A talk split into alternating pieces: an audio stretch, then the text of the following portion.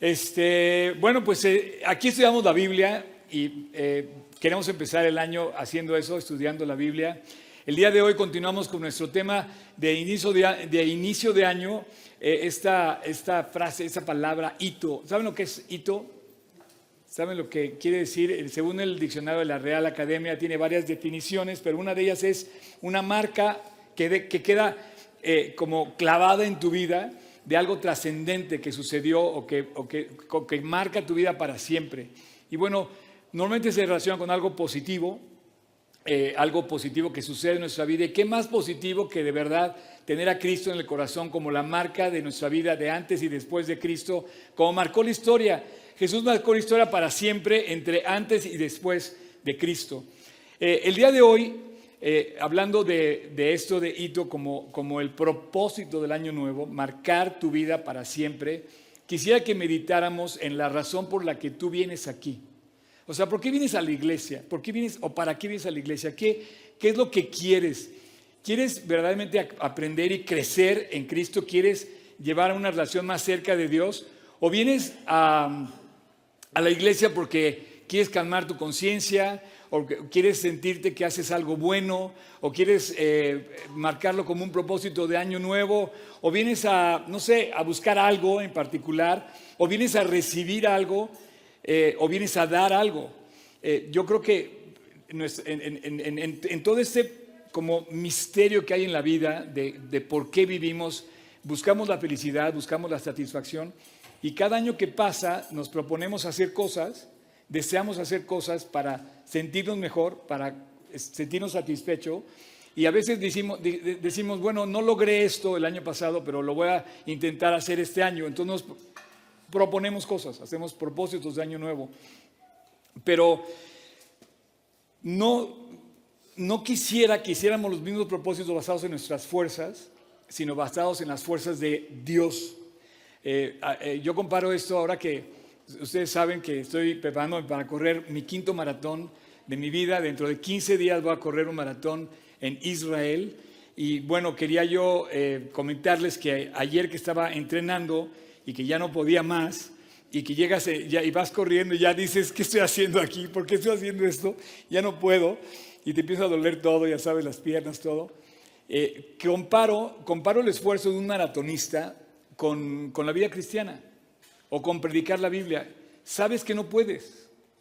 Sabes que no tienes la capacidad para hacerlo, pero confías en que Dios te va a dar la gracia, ese regalo inmerecido de que te permita llegar a la meta, ¿no? Entonces, eh, yo creo que es algo así, pero tenemos que poner a Dios primero. El día de hoy vamos a hablar de las cisternas rotas. De las cisternas rotas, decía el profeta que eh, dos males ha hecho mi pueblo, dice, dice el profeta, ¿no? Han, han cavado para sí cisternas rotas que no retienen agua. Y, bueno, voy a tomar parte de la enseñanza de hoy, de la plática que quedó grabada el día primero de enero, que hice con, Pablo Gándara eh, allá en California. Esta, esta eh, plática la consumamos, eh, bueno, tenemos esta costumbre de hace varios años de grabar el mensaje de Año Nuevo en una, en una locación especial. Entonces lo grabamos en el desierto, en las montañas y en, las, y en la playa de California, del estado de California, porque él es el worship team de, él es el líder del worship team de G36 San Diego. Y Pablo para mí tiene una, una, una, eh, representa algo muy importante. Yo conocí a los papás de Pablo, de este joven que está ahí conmigo, antes que él naciera, cuando sus papás estaban divorciando. Entonces resulta que Dios me dio la oportunidad de testificarle al papá, sentado en una plática como ustedes, estando aquí eh, así, hace 35 años, y, el papá se convierte y la mamá se convierte, se reconcilian como matrimonio y después nace Pablo. Entonces ese muchacho, tú imagínate lo que yo sentía, estar, estar compartiendo, eh, porque aparte vive para Cristo, o sea, él es el él, es un miembro activo de la iglesia de G316 San Diego y de Tijuana. Y además, eh, créeme que no lo ha tenido fácil. Él ha sobrevivido a posiblemente cinco eh, momentos en el que estuvo a punto de morir. tuvo una enfermedad muy grave. Y, bueno, tú ves a, un cuate entero, pero entero de corazón, que ha decidido seguir a Cristo en las buenas y en las malas. Como decía la canción, aunque pase por el valle de sombra de muerte, no temo, yo confío en Dios, ¿no? Entonces grabamos este, este mensaje, yo les pido que por favor lo vean. Está en nuestro archivo de YouTube, en el canal de YouTube de G36 Polanco, y está como eh, el mensaje de Año Nuevo, eh, feliz Año Nuevo 2023, en el día primero de enero, así comenzamos. Y bueno, antes de abrir, voy a pasarles un pequeño corto de tres minutos de, de ese mensaje. Vamos a, vamos a verlo ahora, ¿sí? Aquí no hay nadie, ¿verdad? ¿No? Ok, hoy le mandamos a alguien para allá. La acción se pretende cubrir a- haciendo cosas. Está el activo y está el pasivo. Sí. Por un lado el activo que quiere y quiere y quiere y lograr hacer y conseguir y está enfocado hacia el a lo material. Sí. Y por otro lado el pasivo que pretende que todo se resuelva solo. Sí. Es el típico ejemplo que de el cuate que tiene frío y no sale a ponerse el suéter. ¿me Sí, sí, entiendes? sí, porque el, el pasivo, eh, el sedentario, ¿no? Está esperando, eh, una característica es que es la queja. Está en una constante queja y aparte esperando que sus problemas o sus necesidades sean, sean llenadas por alguna fuerza exterior que no requiere ni el más mínimo esfuerzo. O sea, no se levanta ni a poner la chamarra. Es un problema. Está la, la insatisfacción. Y está el cuate que siempre se queja y dice, no estoy satisfecho, me pasa esto, pero está esperando, como tú dices, que una fuerza externa lo, resuelva, o que alguien más lo resuelva, o que simplemente las cosas se acomoden a su, a su, a su antojo. Sí. Pero eso no va a pasar. No. Ahora, No, está no, el no. cuate que busca en actividad continua Sí. una saciarse. Sí. Es el cuate activo que está buscando saciar su insatisfacción haciendo una infinidad de cosas. Sí, y es como un- como hablábamos del barco, es, en cambio es un barco estacionado a la, a la deriva, es un barco que va hacia enfrente, pero un día se acaba la gasolina, porque estás yendo al mar Atlántico infinito y no vas a una costa, no traes ninguna dirección y se te acaba la gasolina. ¿Por qué? Porque un día ese barco ya no va a dar más. Es el ejemplo perfecto de una persona que está buscando en, en nuevas tendencias.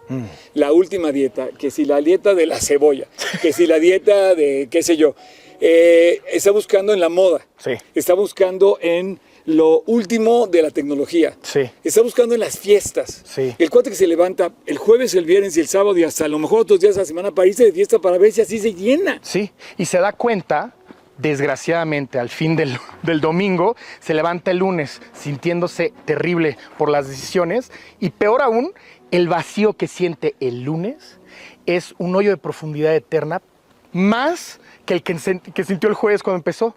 Y luego se llenan de libros, se llenan de actividades y nada los sacia.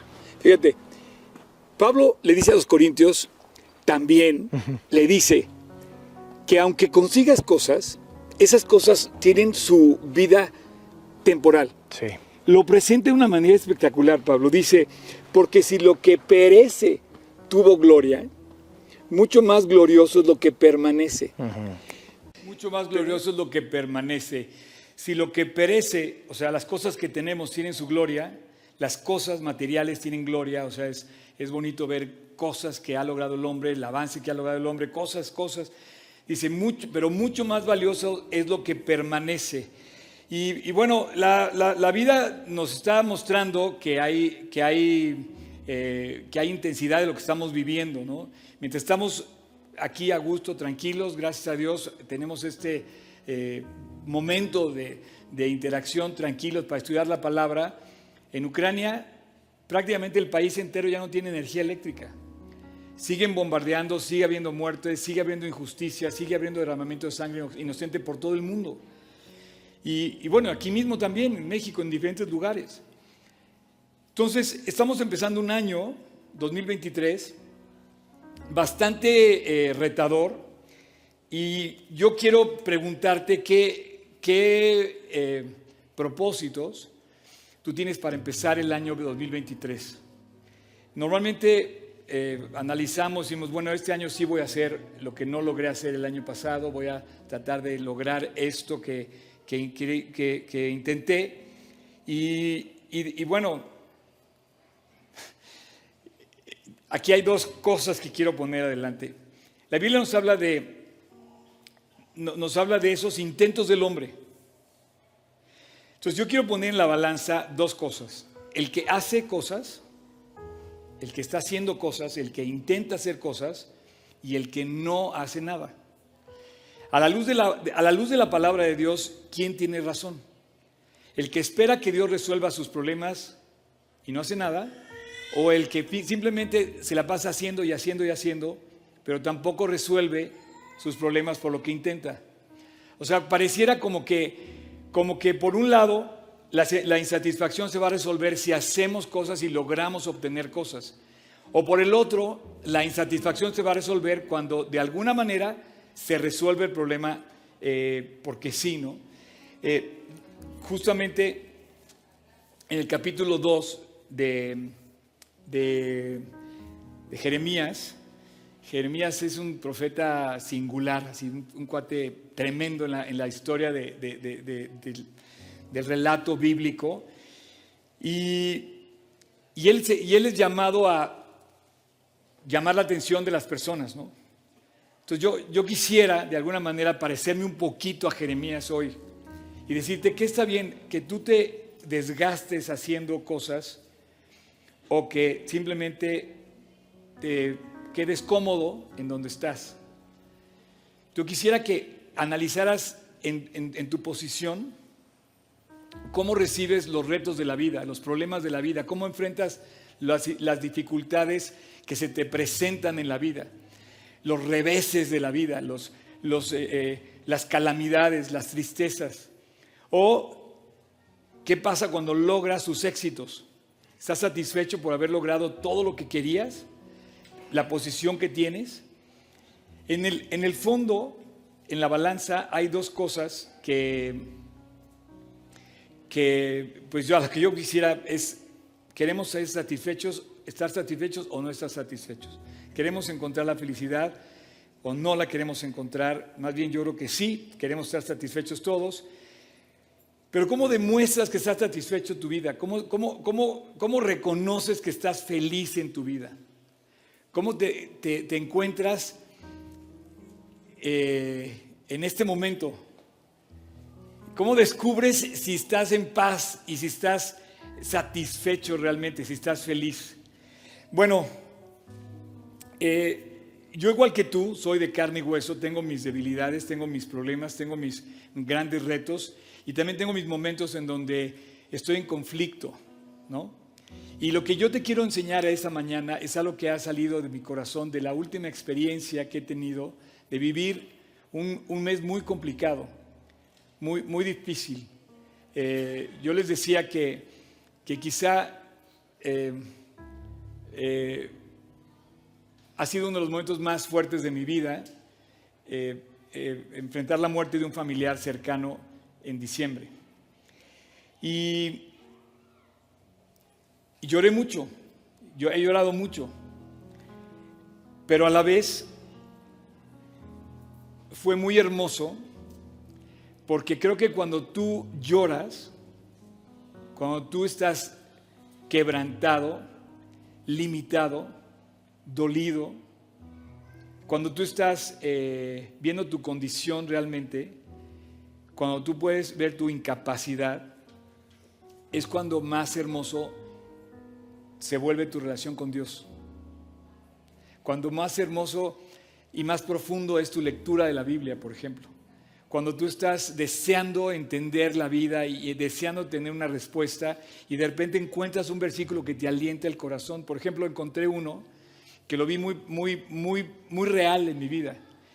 Eh, desde el número uno, desde el día número uno que vi el problema al que yo me iba a enfrentar, como que dije, esto, esto va para mal. Dios puso así, como que sentí de verdad la mano de Dios que me puso su mano en- en- así en mí, me dijo, yo estoy contigo, aquí estoy. Entonces eso trae paz al corazón de una persona cuando está pasando por un problema, claro que sí. Se lo dijo Pablo a Timoteo, le di- le dice, eh, le dice, eh, ahorita se me fue el versículo, espérame. En 2 de Timoteo se lo dice y le dice, eh, pero el Señor estuvo a mi lado. El Señor estuvo a mi lado. Y luego dice, me dio fuerzas. Y tenía que enfrentar el problema y hacer cosas yo y no quería hacerlas. Por un lado yo no quería. Por un lado quería quedarme quieto, quería quedarme como que huir del problema, quería esconderme, quería salirme del problema, quería evitar el problema.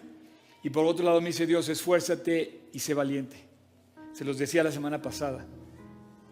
Ayer, ayer estuvo muy, eh, muy hermoso un momento que, que, viví con algunos de los chavos con los que yo estudio la Biblia, porque de repente apareció Juan Manuel en el restaurante, ¿no? Juan Manuel es el pastor principal de G316 y es un gran amigo de toda la vida, es mi maestro. Y yo tenía mes y medio de no verlo, físicamente no lo había visto, ¿no?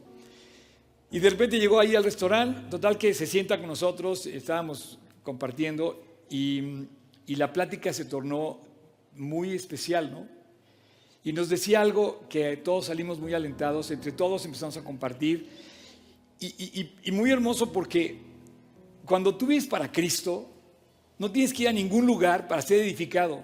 En una charla normal de, una, de, de, de lo que sea, empiezas a recibir y a edificarte con la charla, ¿no? Entonces nos decía algo que quiero comentarle ahorita contigo. Dice, cuando vas a la tienda de los problemas, decía simbólicamente, cuando tú vas a la tienda de los problemas, no compras nada.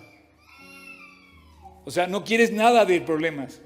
Si tú vas a la tienda, decía palabras de Juan Manuel, tú vas a la tienda de los problemas, no quieres comprar nada, pues ¿quién quiere comprar problemas? Le das, la vuelta a los problemas, pero Dios te mete a los problemas. Dios te mete a las dificultades y de repente te das cuenta que estás enfrentando cosas complicadísimas, que no le ves por dónde. Pueden ser relaciones, pueden ser financieras, pueden ser de trabajo y de repente de salud. Y de repente te das cuenta que estás metido en problemas que no quieres enfrentar, que son muy complicados y Dios está justamente permitiendo eso. ¿Y qué es lo que hay que hacer? ¿Hay que hacer cosas o hay que estar quieto? Por un lado, el problema está, que decía Jeremías, ha habido dos, dos, dos males ha hecho mi pueblo, dice Jeremías. En el, versículo, en el capítulo 2, versículo 13, dice justamente, eh, versículo 13 dice, porque dos males ha hecho mi pueblo, dos males ha hecho mi pueblo. ¿Cuál es el pueblo de Dios? Israel, hablando específicamente de Israel, y si hay aquí alguna persona israelita o judío, efectivamente Israel dejó a Dios y ha sido la historia en, ese, Dios de Israel, ha sido, eh, pues es parte de su historia, pues. Pero también habla con nosotros, también somos el pueblo de Dios. Y yo te quiero preguntar, ¿cuántas veces has dejado a Dios en los problemas? Has negado a Dios en los problemas, has renegado contra Dios en los problemas, has pasado por los problemas y dices, no, prefiero tirar la toalla, prefiero maldecir, prefiero este, pelear, luchar, no sé. Y dice, dos males. El primero, me dejaron a mí. Esto es súper real. Cuando tienes un problema, lo primero que haces, no, ¿sabes qué? Te olvidas de Dios. Es más, no es tu prioridad Dios. Cuando tienes un problema, decides sacarlo de, de, de, o sea, como que no lo, no lo enfrentas. Por ejemplo, un, un problema laboral, ¿no? Y en lugar de poner en alto tu fe y tu confianza en Dios, decides, por ejemplo, caer en corrupción. Mexicano. Triste. No, no, es que, es que me va a ir muy bien, tengo que ganar el contrato y me dan 3 millones de pesos por el contrato y pues, ah, pero Dios dice que no. No, no, no, pero pues son 3 millones, ¿me entiendes? O sea, es más, me lo está trayendo Dios. Y dejamos el principio por tomarlo en nuestras manos, pero es una cisterna rota. ¿Qué está bien? ¿No hacer nada o sí hacer? Dice, perdón, gracias. Ese es el primer mal. Me dejaron a mí. Y después dice que cavaron, dice, me dejaron a mí fuente de agua vida y cavaron una cisterna rota que no retiene agua. Eh, ¿Cuántas veces hemos querido lograr, como decíamos en el video, este, cosas, ¿no? Queremos comprar el coche nuevo, queremos estar a la moda, queremos comprar cosas materiales, queremos adquirir cosas, queremos recibir cosas, queremos, eh, eh, no sé, las últimas tendencias, queremos estar, eh, queremos tener. Entonces yo te pregunto, ¿para qué vienes con Dios? ¿Para tener, para recibir? Yo quisiera que cambiáramos esa fórmula, quisiera que pensáramos en dar. O sea, cuando tú vienes a la iglesia,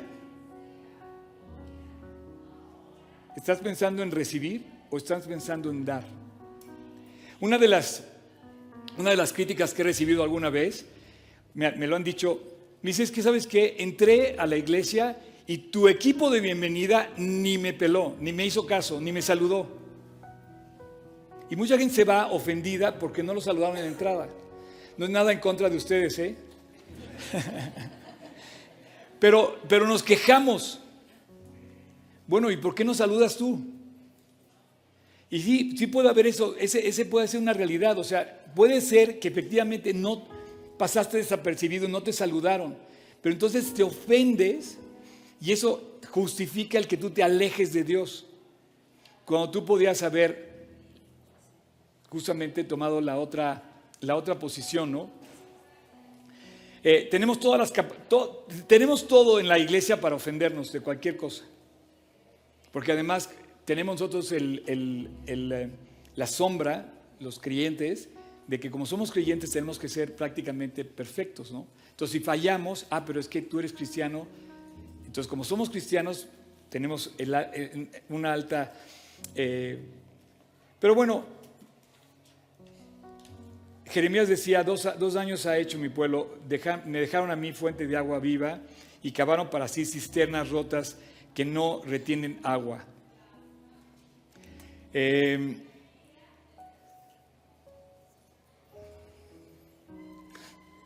¿qué, qué es ¿Qué es hacer una, cisterna rota? Voy a, voy a ponerte tres ejemplos. Sansón, Jonás y David. Vamos a dejar a David a un lado hasta el final y vamos a hablar de Sansón y de Jonás. Sansón era el cuate que iba al gimnasio y le metía durísimo y trabajaba durísimo y quería ser fuerte y resulta que se lo acabaron en una jugada. Y perdió, perdió todo. Sansón era el cuate, el ejemplo del cuate que hacía cosas, como los fariseos. Los fariseos eh, sumaban eh, reglas y más reglas y más, y tenían que comportarse y, y, estar pendiente de todo lo que hacían. Y así era Sansón. Y Jonás no. Jonás era un cuate que dejó todo y como que dijo, no, pues voy a ver qué pasa y voy a ver quién lo arregla y a ver cómo, y huyó del problema y no hizo nada. ¿Quién tenía razón? Pues ni uno ni otro. Y yo quisiera ponerte en la mesa, tú, ¿en dónde estás? Te quisiera invitar a que meditaras en, en dónde estás. Por un lado, no nos vamos a satisfacer haciendo cosas, llenándonos de actividades. El coche no llena la vida. Cuando quieres cambiar de coche, quieres un coche nuevo y lo tienes y te das cuenta que recibes el coche y dices, no te hace feliz el coche. El, trabajo nuevo, el, um, lo que hayas conseguido nuevo. Lo tienes y ya después sigues insatisfecho, ¿no? Eh, y por otro lado, nos cansamos y nos cansamos de intentar y llega un momento, como decía Pablo, en que sale el barco sin dirección y pues se le acaban los recursos y sigue perdido el barco. No, no, no encontró un destino, ¿no? Esa es la persona activa. Como dice eh, el profeta Isaías, dice, oye, no, espérame, en lugar de estar tan activo, piensa en poner a Dios primero.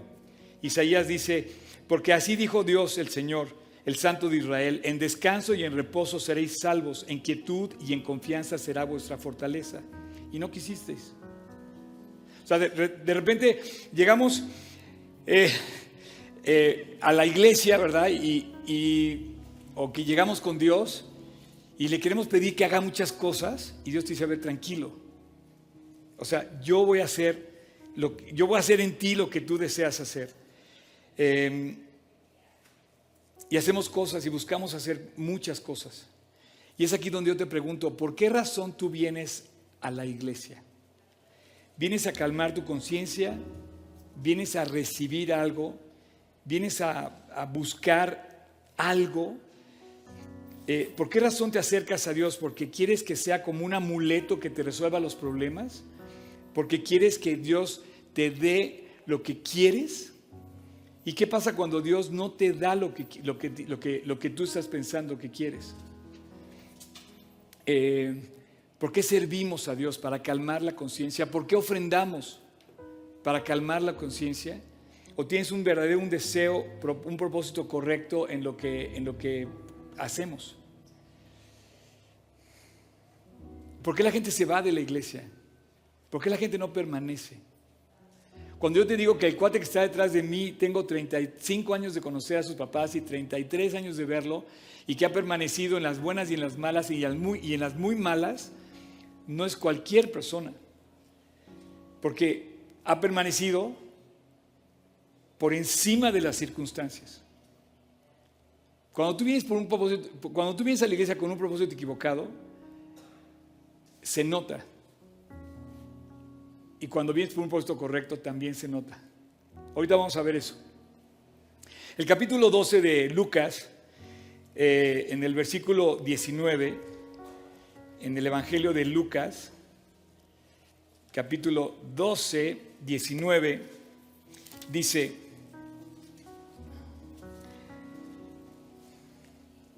que hay un hombre que le dijo a su alma, alma, Muchos bienes tienes guardados para muchos días.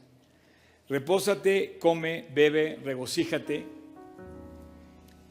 Y Dios le dijo, necio, esta noche viene a pedirte tu alma y todo lo que has provisto de quién será. Así es el que hace para sí tesoros y no es rico para con Dios.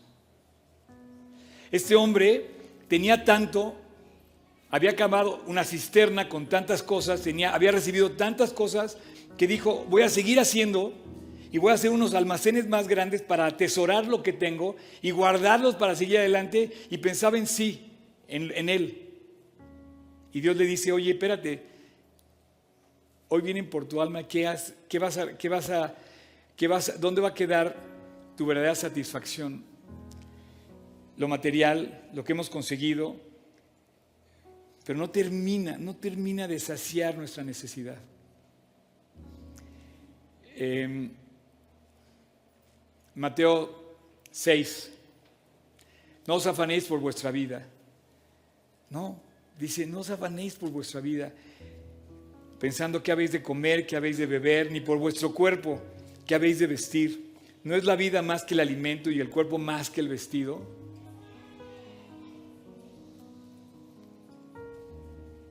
Mira las aves del cielo que no siembran ni ciegan ni recogen en graneros, y vuestro Padre Celestial las alimenta. ¿No valéis mucho más que ellas? ¿Y quién de vosotros podrá, por mucho que se afane, añadir un poco más a su, a su estatura? Entonces aquí está el ejemplo del cuate que quiere hacer cosas, dice, ¿por qué? ¿quién va a poder, haciendo cosas, añadir algo más a su, a su estatura? 2023 empieza y, el propósito de este año, ¿cuál es en tu vida? Yo quisiera que fuera el que te comprometieras con Dios a, vivir para Él con todo el corazón. Eh, a veces pienso que, las pruebas van creciendo en cuanto, o sea, Dios no te mete una prueba fuerte si no, si no estás preparado para resistir esa prueba. Y conforme, conforme he ido avanzando mi vida, me doy cuenta que he pasado por pruebas más complicadas cada vez, ¿no? Pero he visto una cosa, que he visto a Dios ahí presente. Y no, no soy perfecto, ni mucho menos, eh, pero Dios nos recibe tal cual somos y nos ama tal cual somos. Entonces, por un lado está el cuate que quiere hacer, yo creo que me comparo con esos, que siempre estoy haciendo cosas, yo creo que me comparo de esa forma. Pero, pero no para recibir algo yo, o cuando no quisiera tener eso yo así, sino para compartir lo que Dios me ha enseñado. Me, encanta cuando veo eh, que, que yo puedo compartir con alguien más lo que he recibido de Dios. Em, y por otro está el otro cuate, Jonás, ¿no? El que no hace nada y que, y que quiere que las cosas eh, funcionen solitas, ¿no? Eh, que, piensan que va, que va a cambiar todo sin que, sin que movamos un dedo, ¿no? El cuate que, que no se hidrata teniendo el, teniendo el vaso de agua y, no toma agua, ¿no? Y entonces su cuerpo se deshidrata. Eh, o el cuate como Jonás que, que, que, no quería ni siquiera orar a Dios, no quería ni siquiera buscar a Dios, eh, que, que, tiene frío y no se pone suéter, que, que ve las cosas y, y, no mueve un dedo. ¿no? Por ejemplo, es el cuate que camina por la, por la calle y ve basura y, y la deja tirada. Ah, no, pues alguien más que la levante, ¿no? o es el que, el que oye eh, algo que está equivocado y en lugar de decir no lo hagas, lo ignora, ¿no? ¿Quién tiene razón, el que hace o el que no hace? En el fondo, yo creo que se descubre la persona en base a su actitud final. Tú puedes estar satisfecho por lo que tienes o puedes estar satisfecho por lo que no has hecho, descansando en Dios, o viceversa. Puedes estar insatisfecho teniendo mucho o puede estar insatisfecho sin saber qué hacer. ¿En dónde está la diferencia del creyente? Está la diferencia en tu gratitud y en tu generosidad. ¿Cuántas personas insatisfechas no quieren, no quieren este, compartir nada porque tienen temor o porque, porque son muy celosas, porque no quieren perder? Y dice Dios, el que quiera ganar su vida tiene que perderla. Entonces, no sé, la satisfacción está no tanto en retener, sino en dar. Por ejemplo, yo pienso en la iglesia, ¿no? Yo, yo, yo, yo nunca pensé eh, que, iba a crecer la iglesia así. Sigue, seguimos siendo una iglesia chiquita, pero aún así ha crecido mucho más que, con, de, que donde empezó.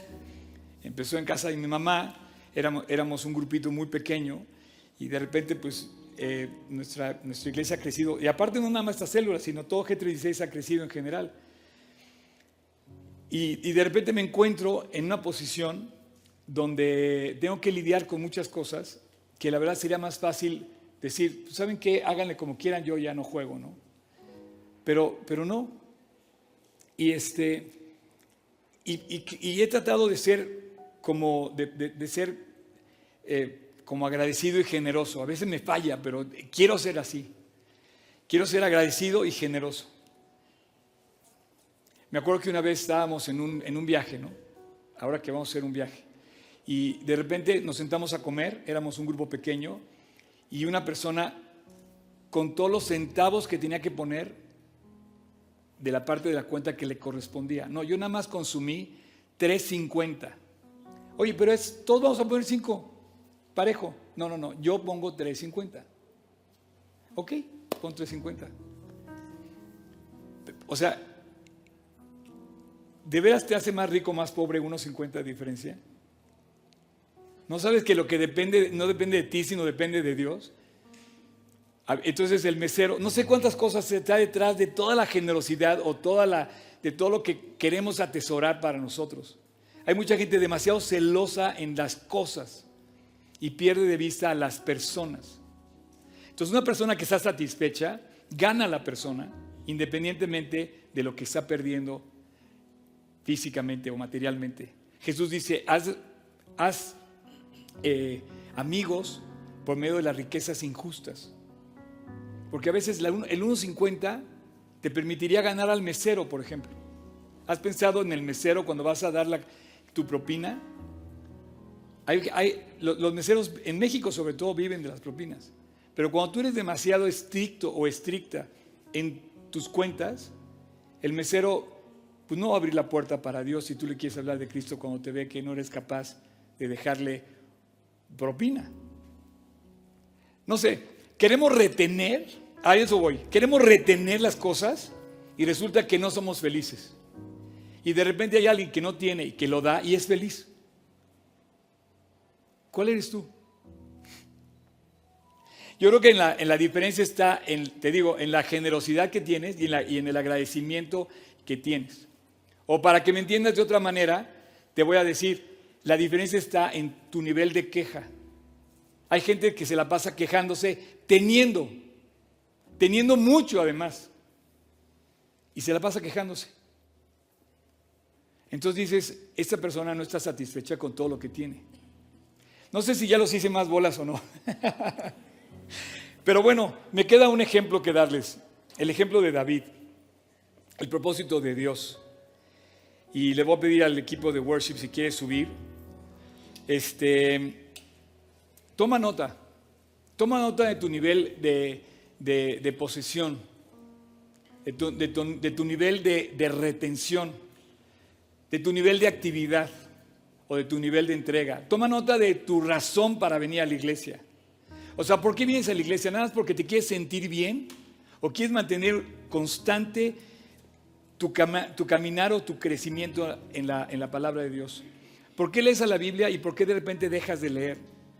O sea, Dios quiere que tú sigas constante en tu crecimiento en la palabra. ¿Por qué dejas de orar? Y la pregunta, por ejemplo, ¿por qué dejas de ofrendar?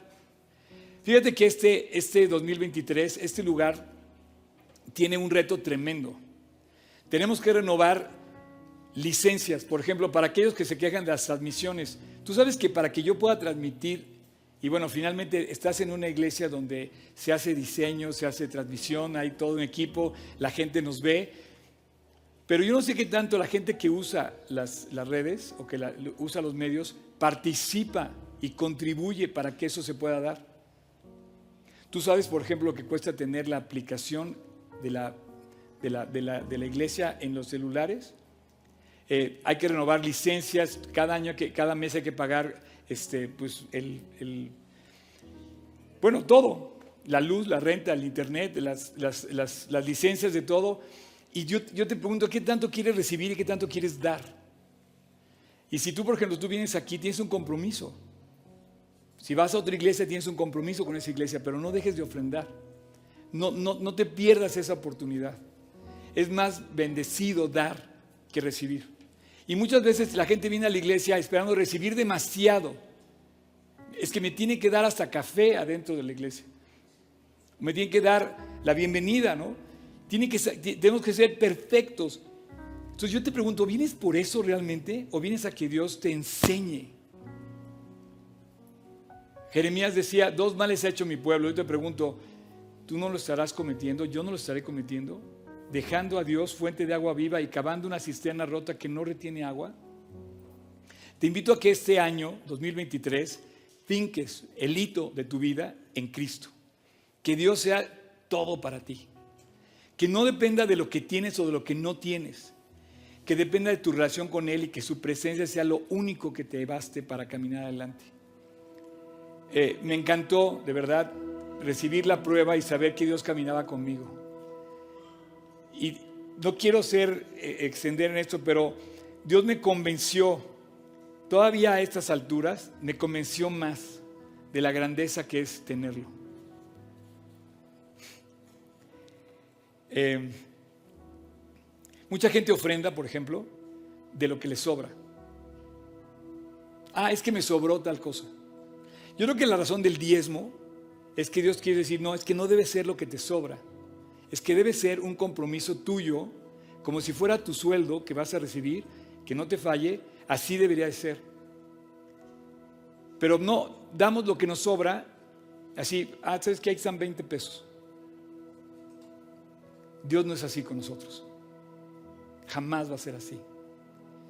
Y te quiero hablar de David. David y eso eh, eh, sigue siendo para mí una incógnita. ¿Cuándo escribió David lo que escribió? David es uno de los escritores más eh, nombrados de la, de la escritura. ¿no? David escribe uno de los pasajes más conocidos de la escritura, quizá es más conocido de la escritura, quizá, no lo sé. Pero si no, cuando menos el top 3 es el Salmo 23. abre el Salmo 23. El Salmo 23 es un salmo conocido por todos. ¿Quién me podría decir el, versículo 1 de memoria del Salmo 23? A ver, levanten la mano, ¿quién podría decir? Vamos a decirlo, ¿no? así en voz alta. para que los que no lo, lo- lo- lo escuchen. Y si no, pues puedes leerlo. Dice, el Señor es mi pastor, nada me faltará. ¿Ok? Ahora que voy a Israel, creo que ya sé dónde escribió David esa parte. Porque dice, aunque ande, en el versículo 4, aunque ande en valle de sombra de muerte, yo creo que ese era el valle del Cedrón cuando huye de su palacio, eh, exiliándose al desierto de Judea, porque su hijo, nada más y nada menos que su propio hijo lo estaba persiguiendo a muerte. Tú imagínate que tu hijo no solamente se pelee contigo, sino te quiera matar. Y David huye de su palacio, huye de su trono, huye de Jerusalén para no enfrentar a su hijo, para no tener un problema mayor y para no provocar una guerra civil, decide ceder el trono y dejar el trono y huir. Y entonces su hijo iba a tomar supuestamente el trono, lo tomó por unos días. Y entonces huyendo de Jerusalén pasa por el valle del Cedrón, el que también creo que era el mismo que Jesús, o sea, creo que coinciden en ese sentido, el que Jesús cruza cuando llega el, huerto de Getsemaní y empieza a subir el monte de los olivos David para huir hacia Betania y hacia el desierto. Y yo creo que ese es el valle al que se refiere, dice, aunque pase por el valle de sombra de muerte, no temeré porque tú estarás conmigo.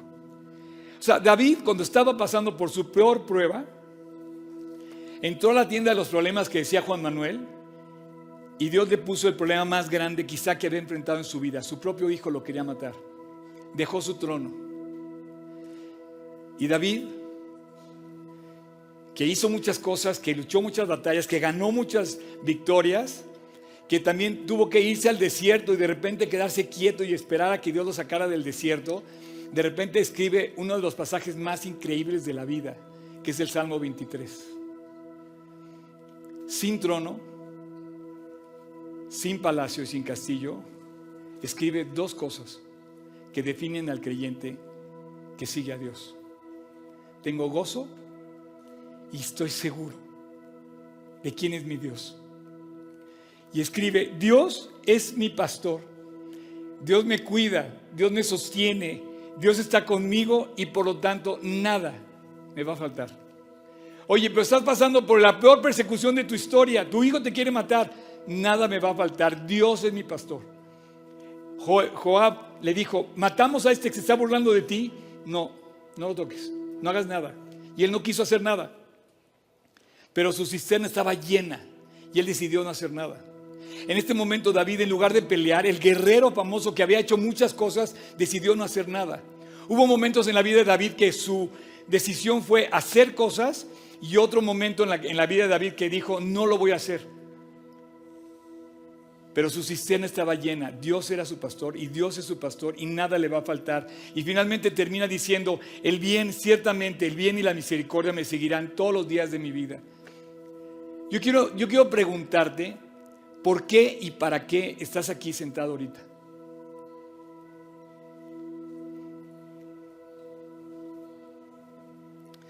Padre, muchas gracias por esta mañana.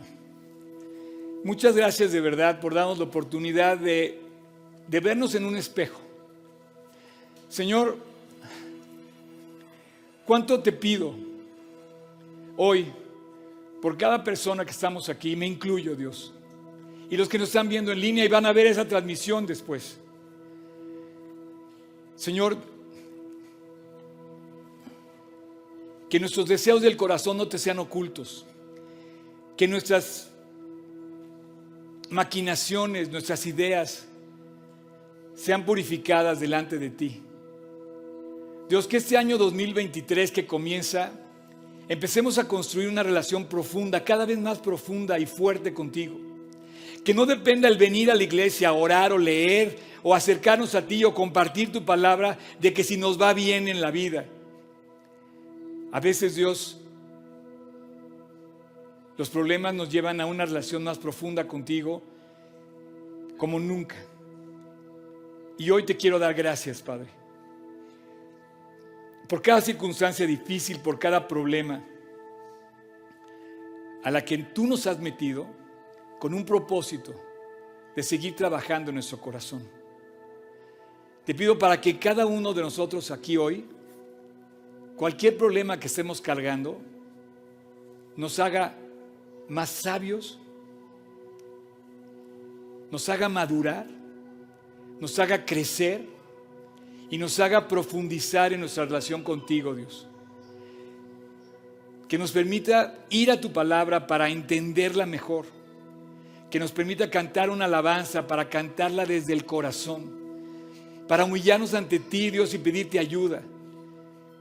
Que cada circunstancia difícil nos muestre lo grande y lo poderoso que tú eres, Jesús. En tu nombre. Muchas gracias por acompañarnos en esta transmisión. A nombre de todo el equipo de G36 Polanco, esperamos sinceramente que haya sido de aliento. Te pregunto, ¿ya estás echando mano de todo el material que está disponible para compartirlo? Aprovechalo y compártelo. Te invitamos a que compartas todo lo que hacemos, que finalmente es llevar el Evangelio a otras personas. Estamos en todos los canales de streaming, YouTube, Spotify y especialmente te invito a que descargues nuestra app y active las notificaciones para que tú eches mano de todo el material disponible que tenemos para ti. Y muchas gracias por tus oraciones, tus aportaciones y tu servicio. Finalmente, servicio estamos todos invitados a llevar la palabra de Dios a los que están cerca de nosotros, pero lejos de Dios. Así es que hay que hacerlo y si esto te sirve, aprovechalo, úsalo. Puedes descargar todo el material también en gt16polanco.org. Gracias por tus aportaciones, que finalmente la iglesia tiene necesidades y tú quizás has sido de aquellos que han ayudado para que esto se lleve a cabo. Y gracias, gracias de verdad, síguelo haciendo. No estoy pidiendo dinero de ninguna manera, es con toda libertad, pero si tú te quieres sumar, súmate en gt16polanco.org diagonal aportar. Y finalmente, muchas gracias por tus oraciones. La iglesia debe ser casa de oración y Dios nos invita a ser casa de oración. Así es que no dejes de orar para que Dios nos guarde limpios, fieles y asidos a la palabra de Dios. Súmate orando, aportando, sirviendo y nos vemos hasta la próxima. Dios te bendiga.